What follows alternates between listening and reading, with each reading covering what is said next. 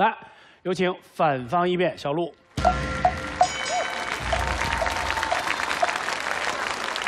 刚才教主跟我们说的意思是，如果你们作为各位家长在群里看到有人开始吹老师的时候，其他的家长也要围过来吹他。你那么喜欢被吹，你是个唢呐吗？家长群大家都在跟风吹捧老师，我要不要跟风？当然不要跟风，因为跟风这个事情，任何时候轮到你跟风，说明风口已经过去了。怎么跟风都是一场空呀，没有什么意义啊！而且吹捧这个东西绝对不是一个好词，你们不要被教主骗过去了啊！你看吹捧的意思是什么？言过其实的恭维。如果吹捧是一个好词，那么我们平时看到的文字就应该是这样的。米未领导对《奇葩说》开展的工作进行了高度吹捧，对吧？徐霞客游记记录了中国的地质地貌，并吹捧了祖国的大好河山。吹捧绝对不是一个好词儿啊！那我为什么要说我们绝对不要再跟风吹捧呢？首先是吹捧这个东西啊，对老师不好。除了像教主这样，其他的这些朴实无华的人民教师是，他们没有这么爱慕虚荣，想听你们的吹捧。真的，他们很辛苦。老师休息的时候，给他好好休息的时间，不是一回到回到家打开手机看到成百上千千条信息艾特他，让他以为他在网上被通缉了。其次，为什么不要跟风吹捧？因为跟风吹捧这个事情对家长和对孩子也不好。我们试想一下，你作为一个家长，连吹捧你都要抄作业，你还有脸让你孩子别抄作业吗？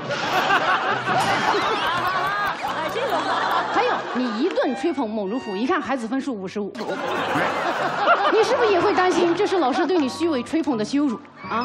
再换一种情况啊，你劈头盖脸给老师一个学期的吹捧，到了期末考试一看孩子的成绩，作文考了个 A，你是不是也会怀疑这个 A 到底是我的孩子考出来的，还是我吹出来的？我的孩子到底应该叫我父亲，还是叫我夸父？什么破防这是？很多人觉得怕我不跟风会影响孩子的发展，但朋友们，跟风啊！刚才教主也说了，复制粘贴。你真的以为你复制粘贴的中关村小学王婷老师是最美乡村女教师，海淀区刘诗诗这句话真的能让你的孩子上清华吗？不可能，没有用的。这个就完全是你的自我陶醉、自我安慰啊！每个家长觉得，哎，我这么发完，觉得，哎呀，我今天为孩子的这个教育啊，浪费了二十四 KB 的流量啊！哎呀，孩子的前途肯定被我吹得锃光瓦亮啊！不然以后我就要怪这个老师。你会，你很轻易的就卸下了自己对孩子的教育的这种心理负担，这不是一个家长该有的担当啊！而且啊，我们说跟风吹这个事情，对孩子真正的教育，他你是既治不了标，也治不了本啊！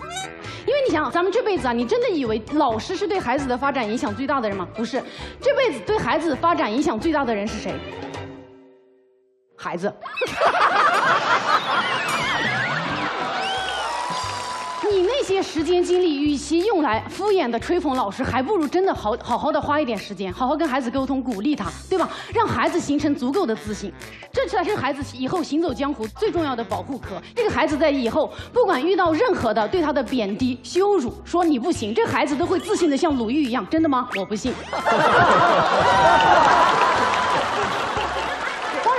我们不吹捧老师，不代表我们不肯定老师，对吧？肯定是有一些老师做得很好，就是教书育人的好到你无法抑制住自己内心真心实意的赞美。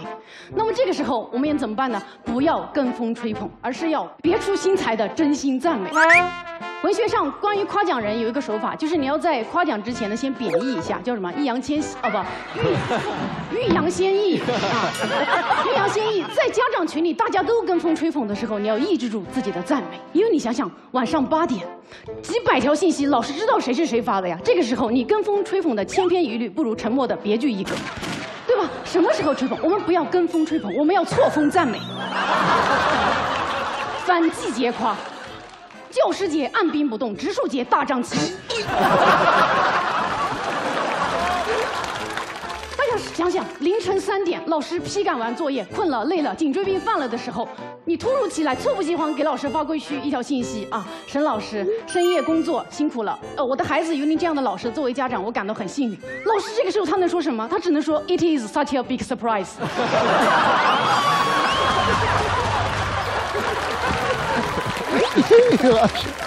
老师师只能激动地拍了拍你，然后发现你的微信后缀是王一涵的妈妈说：“老南山小学五年级二班班主任沈志平老师，您辛苦了。”天哪，这个时候老师一定感动的想连夜上门辅导你孩子。而且你为什么要在群聊里跟风夸呀？去探探上匹配上老师，给他一顿爱的供养，美的赞赏。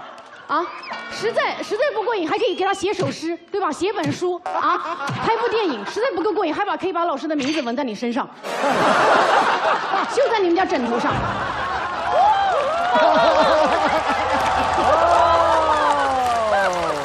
以上夸法啊，版权开放，大家拿走不谢啊！希望大家不要像对方一样，在那个群里跟这个廉价的风吹那个劣质的捧。谢谢大家。